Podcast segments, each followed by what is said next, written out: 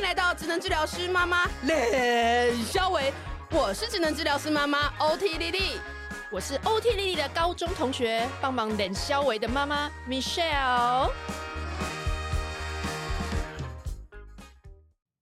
那今天的这一集呢，非常的开心，因为我们要为了暑假做一个通盘的计划。其实对于暑假小孩到底要去哪里放电呢，又能够学习到东西，我觉得最好就是来问亲子天下。我们今天欢迎亲子天下的品牌总监佳颖。Hello，大家好，我是佳颖，大家就是暑假快乐。雅姐有没有记得他？有有有吧？这么这么跳痛的一个声音，他之前在我们的那个 Maker Party 的那一集有讲到，就是什么何谓 Maker 的精神。大家有记得他到了。中南美洲吗？到中南美洲的冒险故事，那那一集其实反应非常的好，那大家才终于就是理解到说，哦，原来他到底在做什么。但是嘉颖在那一集其实讲解了非常多，还在这个过程中的成长。亲子天下在这个暑假呢，全台湾都规划了非常多非常好的活动。那我觉得真的很有必要让 嘉颖来好好跟大家介绍一下，因为暑假我觉得就是。大家也怕，就是说你在外面随便公园真的很热很晒。那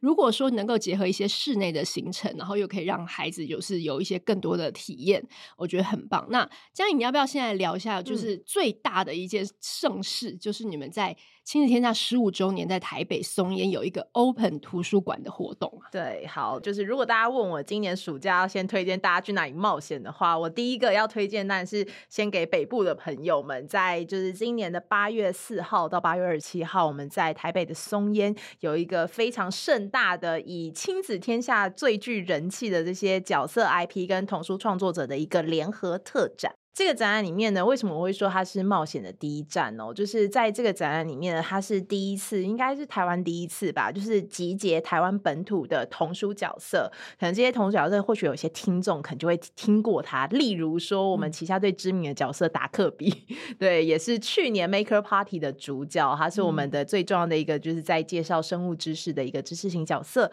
那当然呢，也有一些就是，尤其是在呃，如果你的小朋友是小学中高年级，我觉得。他不可能没看过，就是佐罗利，对，他是一个来自日本的，就是立志成为导弹大王的一个角色。那当然呢，但比较低年龄段的小朋友，可能更多人会认识，就是小行星，对，小行星里面的乐乐、星星、康康、琪琪都会在这次展里面联袂出席。那如果你的小朋友是小学一年级的，那我觉得他可能应该也会认识这个角色，就是小火龙兄妹。对，他是我们呃面对就是大概一年级、二年级左右的小朋友。朋友一个很重要的一本桥梁书，那也是很多小朋友非常喜欢的一个角色，所以这是我们第一，应该是第一次，就是联合这么多的角色集合起来做展览。最后一个没介绍到，就是应该是我觉得全台湾的小朋友都非常认识的赖马老师的作品。如果你的小朋友爱哭爱生气的话，可能应该 都看过《爱哭公主》跟《生气王子》。那当然还有就是被一只波泰蚊子叮了之后，然后就开始喷火的喷火龙。对，这是号称我们那个情绪五部曲。里面非常重要的几个角色，所以这都是小朋友，我觉得是现在的台湾小朋友在童年当中很重要的一些记忆。那这个五大角色群就会联合展出，那同时呢还会有就是呃十五位。台湾最重要的本土作绘者，就是尤其是童书的本土作绘者，他们第一次哦联袂展开，然后让大家看一看那个作绘者自己的脑中的世界是什么，到底是谁，然后可以写出这些角色。你说他们会是怎么样？到就是有分析他们的整个编排故事，对，应该是说有让作绘者自己来讲，我是怎么做出这个故事的。哦对，然后而且会剖析他们的就是创作的历程，然后同时呢会展出一些你都没有看过的东西，例如说老师们的手稿，嗯、对，然后还有一些就是老师们到底是看着什么东西创作呢？举例来说，像大家很知道的达克比尔，他是漫画，那他的呃文本的作者就是文字的作者是胡妙芬老师，然后胡妙芬会在这一次的展览里面特别展出他就是就像每一个小朋友的就是生命当中都有一条小贝贝，老师。呢，其实有一个小娃娃，对，就是有一个小娃娃陪伴他创作的历程，是一只就是达克比的原型，就是一只鸭嘴兽的小娃娃陪伴了他二十年。所以在这个创作之前，他真的有一只对鸭嘴兽，呃，应该说娃娃，有一只想说的娃娃，娃娃，对，然后然后鸭嘴兽就是达克比，就从那只娃娃的这个形象里面，就看着他，看着他这些故事就慢慢生长出来。对，然后还有我们就是呃漫画家的手稿，然后包含他们那些创作间你都不知道小故事，例如说，呃，赖马老师就有分享，他可能在某一个画面里面少画了一个角色。哎，就是哎，他就哎，不知道大家有没有发现，就是一些我觉得在创作的过程当中非常好玩的事情。那如果是书粉的话，就是一定要来现场，可以去看这些。就是第一个，这些每一个角色，每一个他自己有自己的展区，然后我们会重现书里面的经典场景，然后也会通过很多的，就是科技的互动的方式啊，不管是 AR 或者是体感，让小朋友真的是亲身经历这些你在幻想过程当中的这些故事，好像真的就是跟着小飞侠进到 Wonderland 里面一样的感觉，就是我觉得那是一种蛮自由自在的感受。然后我觉得我会把它，就是如果你是说这是一个什么样的展览，我觉得它是一个很像一个带着小朋友一起冒险的展览，因为这些角色跟这些就是创作者们，他们其实都创作出了很多的书籍。那可是呢，很多的家长就想啊，是是要带小朋友来看书吗？对，对其实我不是又都买了吗？对，都买。哎。就是因为你买了才要来看，或是你还没有买，你更要来。因为呢，为什么呢？就是当会我们现在在现在这个时代，我们会常常发现呢，是很多的小朋友，就是例如说暑假，我们也想要给他安排一些知性的东西。知性可能就是，不然是例如说，不管去图书馆啊，或者是呃家里就是呃安排一些书籍给小朋友看，希望他在暑期的过程之间不要 gap 太大。然后或者是我们会想要带他去看一些文艺型的展览。可是在这个过程里面，并不是每个孩子都在第一时间就可以沉浸在这些我们想要他学习的内容里面。那展览呢，就是一个很好的媒介。这个媒介是什么呢？因为展览它不会像书一样，就一下子告诉你好多事情，对。然后所以呢，它会通过好玩的方式，我们先从体验开始嘛。你觉得这个故事很有趣吗？我们先把它立体化。你可以就是变成爱哭公主跟生气王子，然后一起穿梭在阿古丽的世界里面，就是那个喷火龙的世界。那在这里面呢，小朋友通过好玩的方式，他会做到一件事情是。我先觉得这个东西好像蛮有趣的，然后我觉得它很好玩。不管我是大年龄段的小朋友，或者是小年龄段的小孩，那在这个过程里面呢，他因为觉得好玩之后呢，当他可能他在进来之前，或许有听过有声书，对，听过他的故事，或者是他完全不认识，只是纯粹带着一个好玩的心情想要来看一个展。可是看完之后，如果他因为里面的某一个角色，或某一个环节受到了一些感动之后，他觉得这个的故事太有趣了吧！我好想要知道更多的，例如说关于昆虫的世界，更多关于这个阿古丽的世界，或更多关于这个小火龙兄妹经过这次冒险之后，下一步要去哪里呢？那当他有了这些兴趣之后，他就回到了我们在平常的教养过程当中，我们会很想要孩子的是，他能不能主动要求我给他一些东西，所以他可能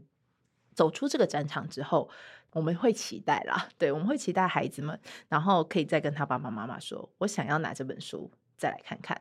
对，甚至是看他的下一集，因为我觉得佐罗莉这个故事真好有趣，我第一次认识这个角色，我觉得他真是一个好酷的人，那我想要进一步去阅读更多他的东西，所以这时候当孩子是带着兴趣再去进一步做他的探索的时候，后面的安排都是他自己的选择以及他自己的期待，所以这时候就不存在。家长一直要告诉他说：“你应该要看这个，我觉得你应该要做这些事情。”对，那当然这是偏比较高年龄段的小朋友，或许会有这样的主动性。但对于低年龄段的孩子来说，我觉得在他的这一个就是进到真正的这个学习的历程里面的这个前学龄的时期的时候，很重要是要让他知道这个世界真的好好玩。对，所以展览会是一种媒介跟方式。当然，等一下或许我们可以再推荐，因为刚刚有提到全台湾都有活动，就是我们现在先介绍北部的活动。那除了展览之外，其实我们还有很多的媒介跟方式，去帮助我们的孩子，帮助我们的亲子之间，可以有共同的话题，一起去探索这个好玩的世界。因为对我来说，其实。家长们就是或身为大人哈，因为我自己没有小孩，但我有众多的侄子们，然后以及众多同事的小孩们，我觉得大人很像是孩子在进入这个世界探险的过程当中。最重要的那个陪伴者，因为我们去探索的过程，我们都会对未知感到害怕，然后或者说，哎，我不知道我要该怎么做。那爸爸妈妈不像是只是老师告诉你我应该要知道什么事情，爸妈比较像是其实我也不知道哎。那我们可以一起通过这个探索的历程，一起成长。然后在这个过程里面，我觉得很重要就。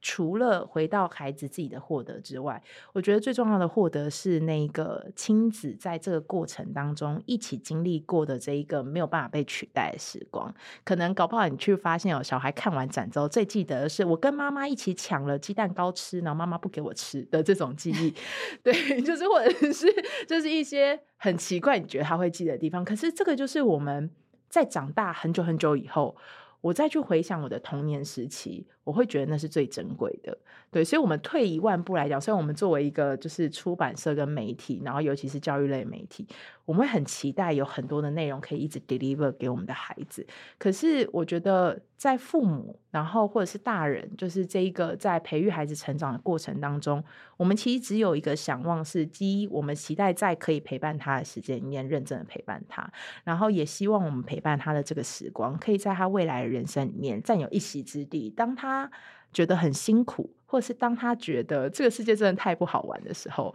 他在回想到他童年的这些时期，可以给予他这些力量。我觉得这个是在不管看展览或者是旅行的过程当中，都可以带给亲子彼此的一个很重要的时间。Open 图书馆的这个活动里面，也会有设计一些他共同要完成的任务，或者是有什么吗？你可以举例一些来给大家。我们里面呢，就是为了要让大家真的有话题可以聊，就不要直接来。你知道我我们就是很怕，我们就不会 带。对，我们有特别这次哦，有跟那个北师大。的这间大学里面的教育学系，然后的学生跟老师一起合作，有特别针对这个就是里面的内容设计了一个给亲子可以一起共用的任务学习单。当然，他这个学习单不是要让大家来写作业，他其实是带有一些就是给。大家一些路线跟框架，询问孩子一些问题，然后让他们通过展览里面的内容去做一些回应。所以家长跟孩子们来到现场之后呢，就是除了去，如果你已经了解展品，大家会觉得哎，蛮好玩的，我就看到这个立体化的场景。可是，在这个学习单里面会去问很多的问题。举例来说，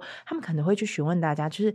佐罗利这个角色，好，我们先以这个角色为例，就是这个角色呢，他是一个就是大家熟知的导弹大王，很多的家长哦，尤其是亚洲的家长，其实不喜欢这一个漫画。应该说不喜欢这个文本，因为呢，他鼓励小孩去捣蛋，这好像是一个就是呃，大部分家长不太接受的。可是呢，这个捣蛋的后面呢，就是他有一个特质，就是这个角色非常特别，就是佐莉是一个永永远捣蛋都不成功的捣蛋大王。他每次想要去搞破坏的时候，都意外的促成了这个事情往正向的地方发展。然后，但是呢，他每一次的挫败都让他就是永远都不放弃。但我们就去问小朋友，那你觉得他不放弃的原因是什么？展场里面其实有。答案的，这边先剧透给大家，嗯、他其实不放弃的原因非常的感人，要不要猜猜看？你觉得一个导演为什么就是他会这么坚持，然后就是这辈子一直失败？然后，因为我是一个很正经严肃的人，我很难从捣蛋的人心中想一个对对，所以是什么？所以是什么？我。在佐罗莉的，就是因为佐罗莉她是，我觉得她的身世背景很感人，我每次讲都要鼻酸。就是佐罗莉其实在很小的时候，她爸爸妈妈就过世了，所以然后佐罗莉的爸爸是就是比妈妈更早过世，就是可能在她出生之后没多久就过世，所以她其实没有见过她的爸爸。嗯、然后呢，妈妈在过世之后呢，就是在过世的时候呢，其实她就是有许诺妈妈，就是在她就说，那这辈子我一定会就是我要立志成为一个导弹大王，然后拥有一座佐罗莉城，然后要娶到漂亮的老婆，然后呢，这样子就是完成我人人生的一个很重要的目标，让他妈妈知道他是有这个力量往前走的，所以他要完成这件事情，是变成这是他跟他妈妈的承诺，就是他是为了要让他妈妈放心。对，我今天一个人我也可以，然后我不会放弃，我一定会达到我给你的承诺。我每次讲到这里都觉得鸡皮疙瘩起来，我想说这个角色怎么会这么感人？所以他在里面的很多的尝试，就是为什么他不放弃，真的是因为他只为了守住他跟他妈妈的承诺，因为他很爱他妈妈，嗯、他希望他妈妈放心。然后呢，我记得在这个故事里面呢，因为我们故事里面就会去呈现他跟他妈妈的爱，我们会告诉小朋友。如果你只是记得佐罗利的导弹，这还是没有透彻的了解他。这是创作世界的背后一个很重要的事情，是我们要知道为什么佐罗利这么坚持。嗯、那个坚持一切，就是这是一个很俗烂的话，就是一切都是因为爱。但是我觉得那个爱的力量，就是如果孩子们真的可以在这个读本里面去找到这个力量，如果他回到他的生命当中，他或许我们会在这个学习任务单里面敦促他去想，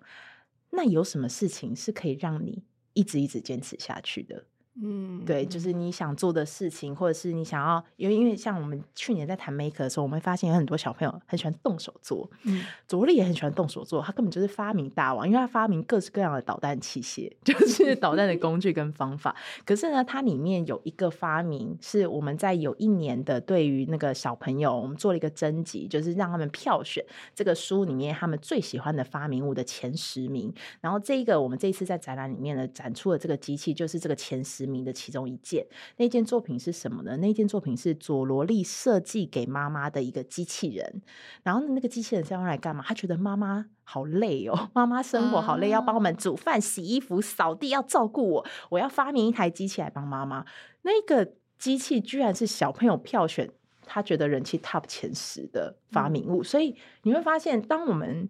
不去讲这件事情，其实孩子也在读本里面感受到这是一个有意义的发明跟内容，因为那个发明物并不是某一本书里面的最重要的点，它其实好像只是一个封面封底里面的一个插画去说明了这个故事，可是它却是我们当时候票选里面所有小朋友票选出来前十名的发明物，是因为他们在这个阅读的过程当中，你会发现孩子在理解这一个就是角色的过程当中，他并不如我们想象的如此的肤浅。它其实是比我们有更直观的感受，可以去理解佐罗力今天为什么要做这件事情。嗯。那我觉得通过这个展览，我觉得做这个展览哦也不止给小朋友看。其实我觉得这个展览，就算你今天是大人，你也会很有感触。嗯。就是我会期待看到一个场景是，如果爸爸妈妈带着小孩，然后一起在佐罗力的这一个就是展间里面，然后一起问到底佐罗力为什么这么坚持而不放弃。然后如果这不放弃里面是对妈妈的爱，那我们就想要问问大家。那如果是你，你想要发明什么的东西，然后给你自己，或给你的爸爸妈妈，或给你爱的人，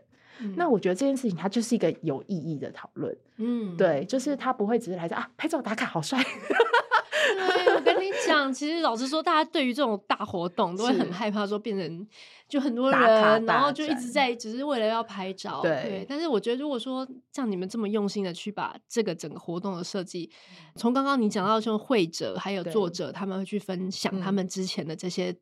最初的这个发想的这个灵感的来源，我相信孩子一定会在这个角色跟这个故事的背后，他会看到更多更深的东西。嗯、那这就是一个我们在讲那些素养啊，或者是在讲的这些学习当中，他想要他学到。没错，而且我觉得我可以再分享一下，嗯、因为其实呃，我先不讲小年龄段的小朋友，或许我们可以谈谈，例如说比较中高年级的小朋友，他们有自己的独立的意识，已经开始选择我想要做什么，哦、或不想要做什么。嗯、那在这里面，因为我们有提到，我们有十五组的这个作会者，他们会来展出。这里面有很多的作会者，其实会谈到为什么我会选择当创作者。有一些作会者，他本身其实并不是。就以做会者为生，他们很多是跨界的。以前可能是做广告的，oh. 然后以前是做什么？他们在很多的过程当中，就是慢慢的去厘清自己想要做的事情，最后可能才变成作者，或最后才变成会者。所以它里面有一些，我觉得做会者们就像佐罗利一样，他们到底是因为什么事情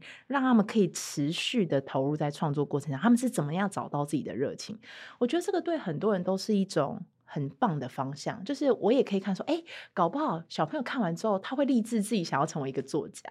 嗯、或者是想要立志，我就是我说不定文字不好，但我可以画画。就是我觉得这些不同的作绘者的不同样态，会成为小朋友的生命当中的典范。对，就是这些典范也是一个我们可以去讨论的方向。然后像我们的有些作绘者，有些秘密，先剧透给大家，我不说他是谁，就是呢，他是我们其中一个作者，但他同时呢，也是台湾乡土剧的编剧，现在还在线。他也在编乡土剧，就 for example 像什么台湾龙卷风之类，真的。但是我们不能说，现在不能说、嗯、这个答案，一定要大家来那个。如果你有跟阿公阿妈一起看明视啊、三立啊这些，里面可能会找到这个作者的名字，哦、但我不确定他是用化名还是用什么。对，对但他是在线的哦。所以你看，他现在也呈现一个状态是，其实对于未来的生涯的想象。不会只有一种，你不会只当了作家就不能当别的。我们的作会者也展现了非常多的样态，所以我觉得它是一个还蛮好玩的展览。但我不想把它讲的意义太过深重，它的前提还是要好玩，因为通过好玩的方式去理解。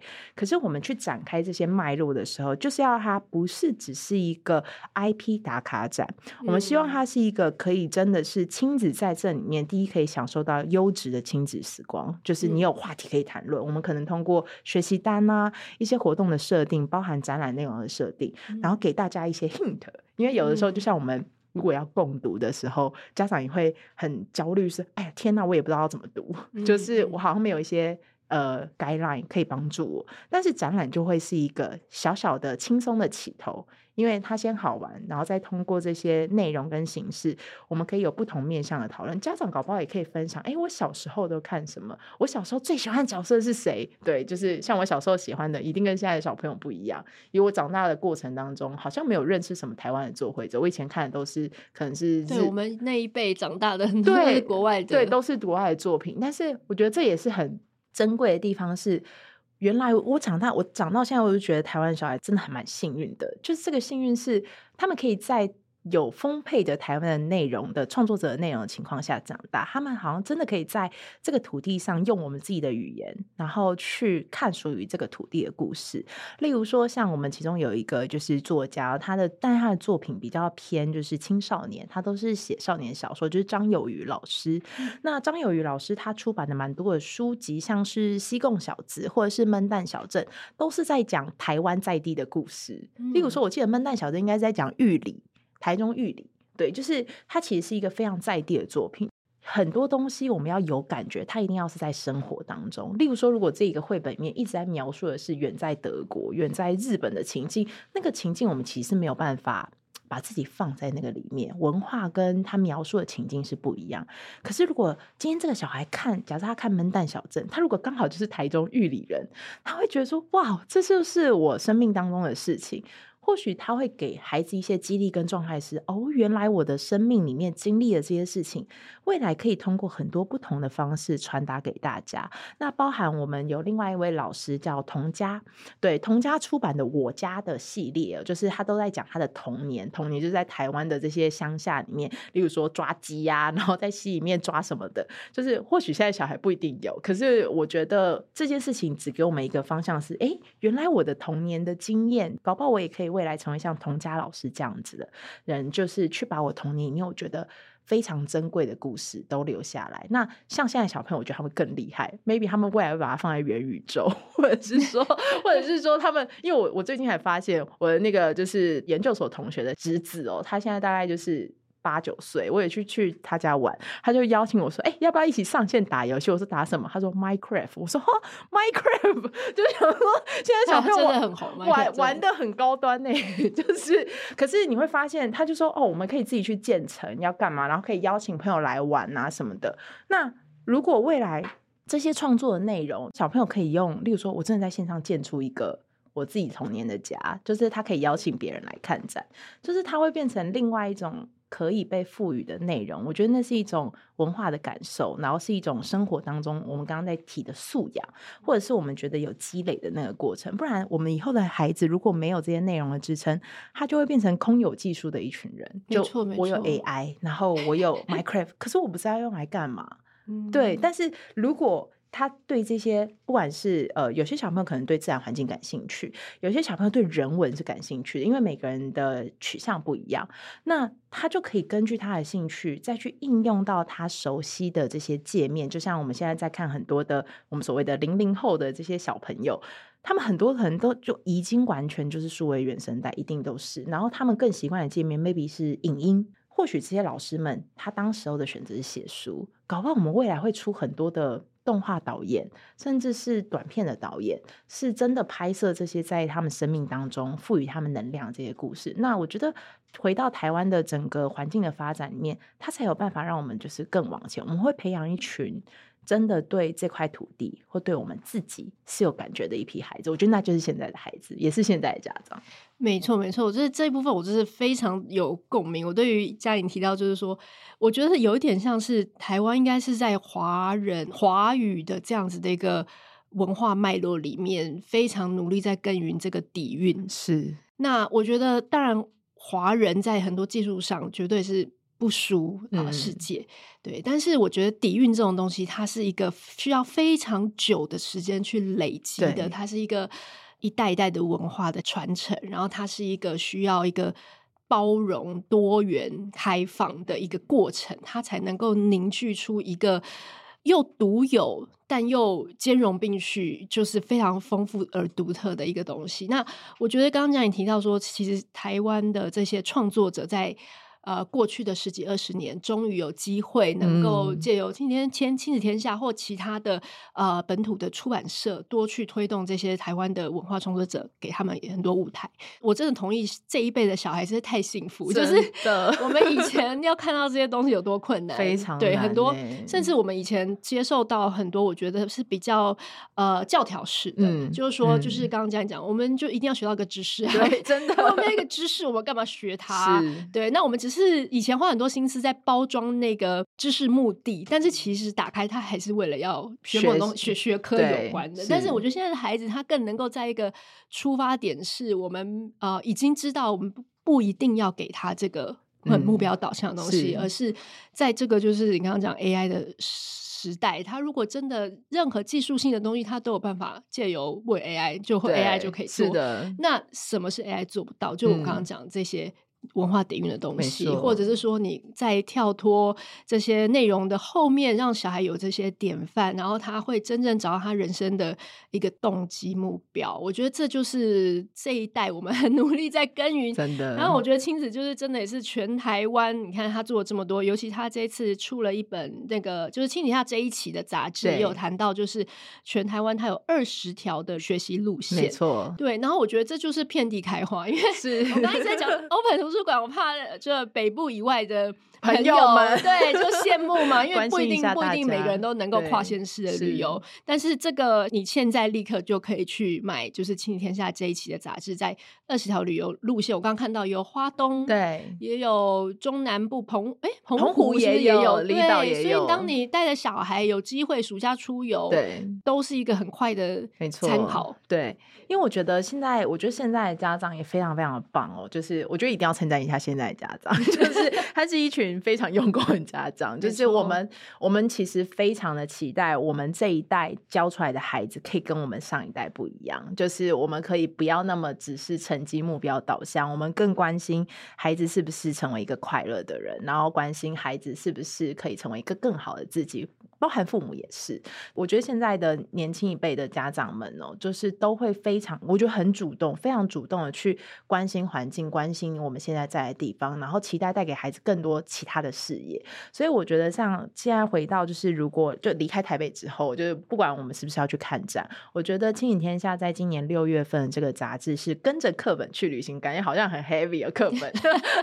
对，可是呢，其实就是我其实我小时候还蛮喜欢课本的。我在就是老师还没开始上课之前，领到课本我其实超兴奋。然后我不兴奋的点来自于就是老师开始说啊，来现在划线，这里要考。只是从这一点开始我才不兴奋，不然我以前我很喜欢。历史跟地理课本，因为我觉得每一年我都在期待，就是今年要介绍什么。可是当他要考试，我就觉得很无聊，所以这是后话。但是呢，其实，在跟着课本去旅行，今年的这个六月号的杂志里面呢，我们在讲的是 SDGs 永续。那我们今天因为不是要谈 SDGs，所以我不太去解释这件事情。但是我觉得 SDGs 有一个目标是，他希望我们去关心我们现在。真实生活的环境，了解它发生什么问题，然后了解它有什么珍贵可以保护之处。所以从跟着 SDGs 去旅行里面呢，它其实规划这个二十条路径哦，就是它是遍布台湾各地，然后它其实有些分类的，家长也可以去看。哎，我的孩子的特质跟我自己喜欢的，我可以去选择一些路线，嗯、像是我们有比较偏就是。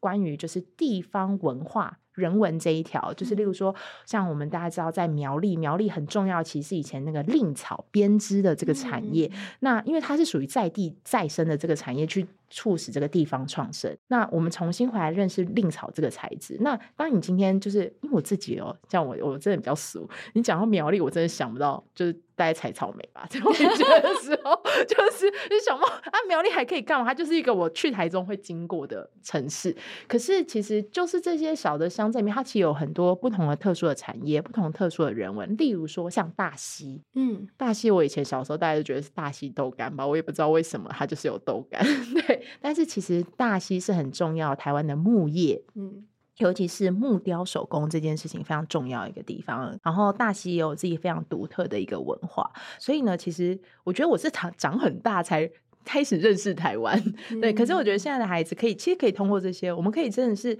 脚踏实地的先去看看。我们先不要想说我要去得到令草的知识，或者我真的一定要了解。我我没有我没有知道，我要超会编编超漂亮，不用不用，我们只要先去感受。哦，原来它有。哦，原来我们这块土地上面有好多好玩、有趣的事情。我们就像我自己，我每次因为我就是一个比较反骨的人，我去旅行的时候，我一定会搜寻一个叫私房景点，就是我一定要去别人没有去过的啦。那这我觉得在这一次的杂志里面呢，它应该可以某种程度符合这件事情，因为它里面节选的一些体验都是很特别的体验，就是希望大家跳开纯粹只是。景点的打卡探寻，我们希望大家更多看到人，看到这块土地，然后看到这个社会去形成的样态。像所以像自然人，我刚刚就有讲到，像是苗栗啊，或者是大溪，那比较自然的有哪些呢？就是例如说生态类，生态类的，对，像我们大家知道，就台南其实也是有蛮多有名的路线，像四草，它是那个就是红树林，然后。它其实也是整个就是这种湿地环境里面的一条旅行路线，但是这已经算比较 popular 了。但是我们可以讲，像在我们这次的杂志里面有推荐到离岛，尤其是澎湖的行程。澎湖里面有一条行程，我自己现在就超想去的，就是呢，它里面为了要让大家去更了解，例如说我们的垃圾，然后对于海洋环境的这个污染，它其实是很大的 issue。然后，但在这个旅行路线里面，他们就是去用这种废弃的这些就是物料，然后去拼组成一个就是有点像 sub 一样，就是小船，然后让你去。坐在这些就是废物做成的船上面，然后去巡游那个海岸线，但是以安全的状态，它是一艘真的可以行驶的船。嗯、只是我们通过这样的方式来让大家去体验、去了解说，说哦，其实你看到这么美的自然生态环境里面，其实我们从海底面、从海滩上面捞出了这么多的东西，其实是会破坏这些事情。对，那我们现在可以多做什么？所以其实现在有很多的旅行路线，都是真的有在地的团队在做很多地方的生根。那如果我们知道这些，资讯，它未来就可以成为你旅行的其中一点。我们先不论知识，只论我有没有跟别人不一样。这是深度旅游，哎、欸，对，真的是。我跟你讲，大人去欧洲深度旅游还付很多钱，是不是？为了为了有这种行程，好不好？对，但在台湾其实就不用，对，至少语言你没有隔阂，然后亲子天下都帮你，杂志这些记者都帮你做好功课，真的。然后行程翻阅了一下，它其实像很多，比如说这些城市里面有一些博物馆或一些展展览的地方，那它有时候并不一定是一个你说很严肃的一个博物馆，它可能就只是一个保留一个这样子一个园区，没错。但是因为一般人我觉得太难去收集这些资讯，嗯、那亲子天下就帮你整理好，说里面比如说你可以去观察什么，对，你可以有什么样的这个行程，没错没错，大约是早上还是下午，他都 他都帮你做一个介绍，所以你自己在排的时候，你就可以很轻易的去联系，然后试试看把它排到你的行程当中。对，所以我觉得这对于现代的爸妈是一个很很方便，没错。然后但又刚我我也很喜欢的，就是佳颖这个把它融入生活的这个概念，因为我觉得我们呃，顺便小工上下，我们其实一直在倡导我们自己的书就是好好生活，嗯、所以我们一直也觉得说，其实妈妈有时候真的是。有点焦虑，或是觉得说学校的东西，我好像一直在担心，我们帮他预备好，我们帮他排很多补习，我们帮他超前。对啊，好辛苦。有时候就是放假的时候，我觉得可以稍微缓下来。对。然后我觉得，其实从生活当中让孩子体验，我刚刚跟佳颖有聊到，就是与其帮他安排一个就是。非常完美的行程，嗯、还不如有一些空间让孩子做一些安排。他可以选择他要去刚刚这几个哪些地方，然后要怎么去。对，那他有一些安排，虽然你可能就会 miss 掉 因为规划，一些事情，对，规划的就是一些小差错嘛。但是我觉得在这种 miss 掉的过程当中，我觉得有时候也会蹦出新的。会，对啊，有些。意想不到的附近的地方，你们就只是散散步或走一走，你会看到新的东西，然后这就是刚刚讲跟你孩子很特别的一个回忆。嗯，对，那这个东西可能都不是市面上的旅行社或什么可以带给你的。没错，因为我觉得珍贵的是那个过程，然后尤其是我其实还蛮喜欢那种就是旅行当中的小意外，因为就很像你今天就是如果你平常出门都往右走，然后你突然有一天往左走，你就会发现。没有想过的事情，通常我们会记得就是这种，就是不小心发生的，然后意外，对，然后我觉得它才会成为，就是我觉得这个一个旅行里面，因为我们印象最深刻，一定都是那些就是非常令人错愕 的一些过程。对，我就要讲，我们上上上礼拜就是因为看了乐乐 TV 的深深奥深奥的那一集，然后我们就去骑那脚踏车，然后结果一到那边发现没有预约，所以要等一个小时，然后就好热，oh. 但我们就在旁边也是找事情做，然后骑过去之后，又发现 到了下一站，就从八斗子骑到深奥，就下去，哎、欸，什么都没有，计程车没有什么任何其他东西可以接驳，对，没有办法回来，然后又没又没有票回来，然后我们就只好就一直就是走走走，走到了那个渔港，真的，然后就在渔港吃了海鲜的那种渔港料理，这样，然后我小孩也是第一次有这样体验，哦、然后我们又在旁边苦行军了一阵，但我觉得就。你现在常常在吹冷气的小孩，他没有机会，真的没有体验到这种类似背包客的这种，对，所以我觉得真的也是一个意外的插曲。对啊，可是我会觉得好印象深刻哦。对，不然平常你一定会，你一定会想太多，你会觉得啊，我们要再去渔港吃的东西会会很麻烦，然后你会，你就会可能会放弃这条，对你可能会放弃这样，你会。走一个安全的行程，对，但就可惜了，真的可惜耶！我说好好生活真的很重要，真的很重要。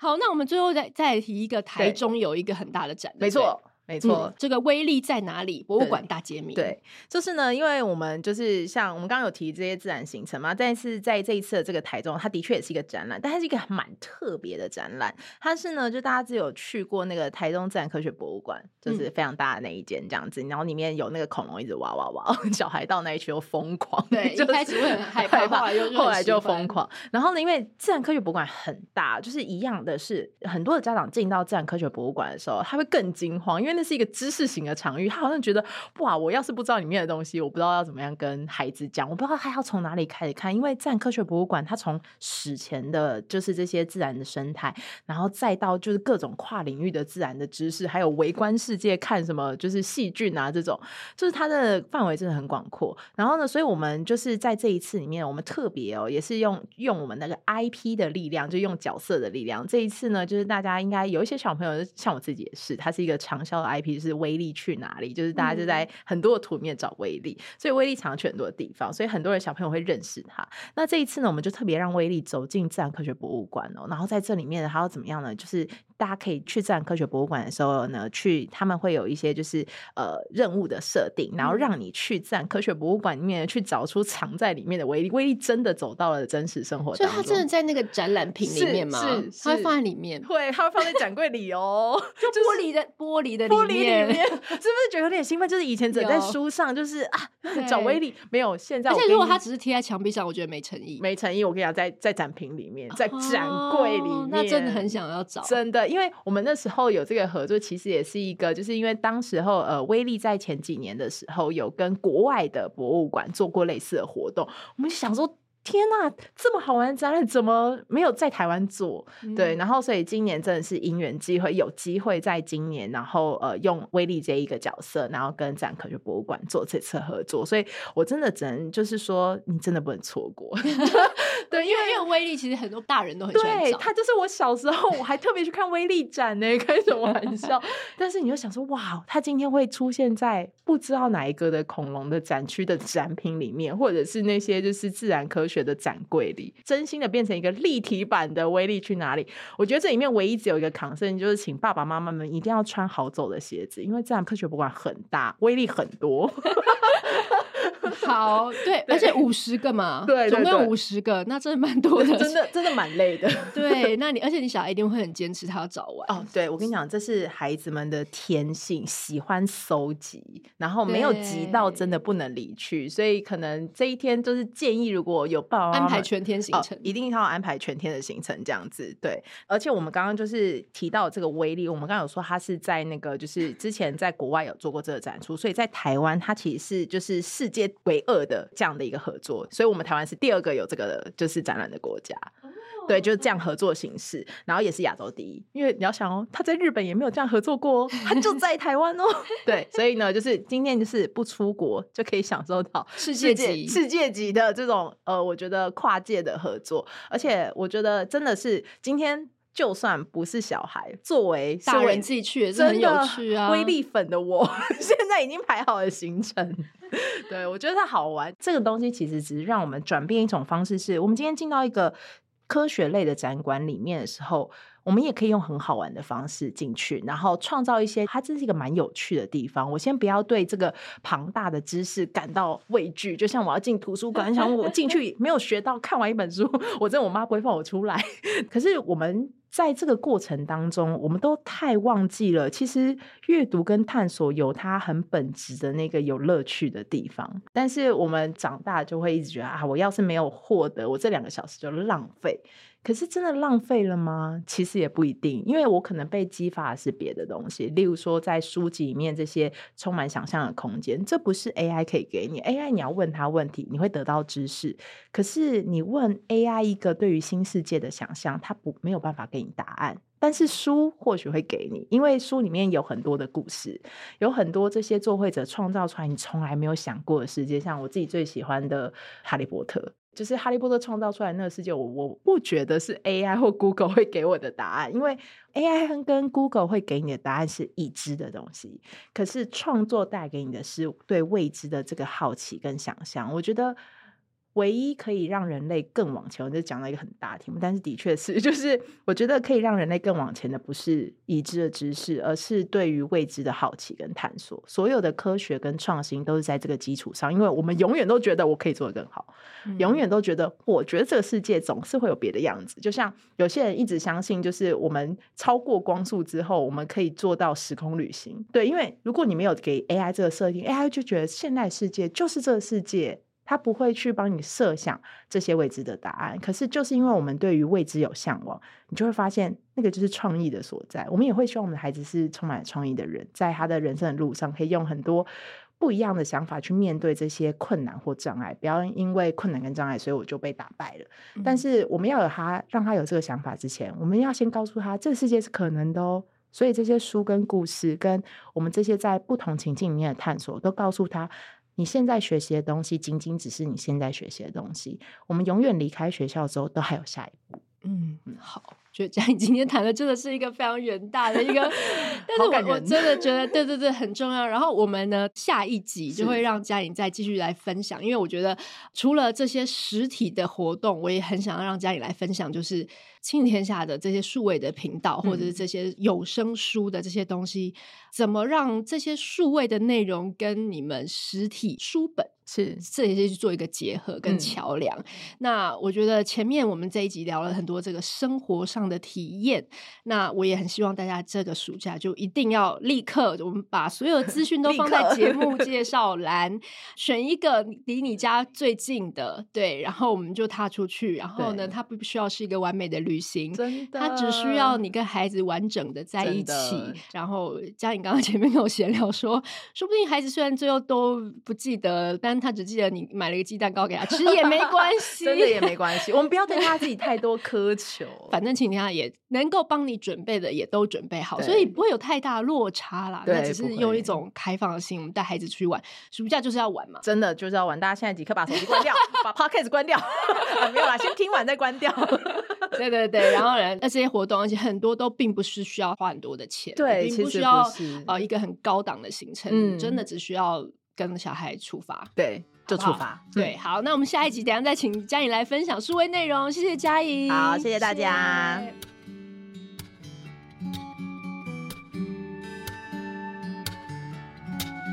节目尾声，我想要来念一小段我们好好生活线上课程学员的私讯回馈。有一位上过课的妈妈跟我们说，上课之后不止帮助我戒夜奶作战大成功，更开心的是我看到先生的改变。先生一开始很容易跟着孩子一起爆炸，但我在上完课后，用课程中学到的知识，好好的跟先生说，孩子的情绪发展是有阶段性的，每个阶段可能发生的变化是什么，而且他不是故意的，只是需要时间学习调整。先生听完，开始修正每天爆炸的心情，开始与我互相支持。当然，课程的和卡牌也帮助我自己比较能够放轻松，心理的弹性变得比较大。对于孩子的爆炸，我也比较能理解他们，因为先生比较是传统教育派，而我是努力想改革、迎向正向教养的那一派，所以过程中真的会有磨合，一度感觉心很累。但我最近终于感受到，只要回到生活中的小事，有正确的观念和方法一起努力，一切都会更好的。哦，这段学员妈妈的私讯回馈真是太感人了，很开心。我们好好生活线上课程首月已经突破三百位学员，正往四百位迈进哦。课程最后的早鸟七折倒数，直到七月二十一号。有卡牌，还有发展里程海报的大全套方案，随时都会售完。有兴趣了解更多的朋友，请到我们的粉砖 OT 莉莉当妈妈，或者私讯我们 LINE 官方账号，小编会及时回复大家所有的问题哦。课程试看的连接，还有官方账号连接，我都放在节目资讯栏哦。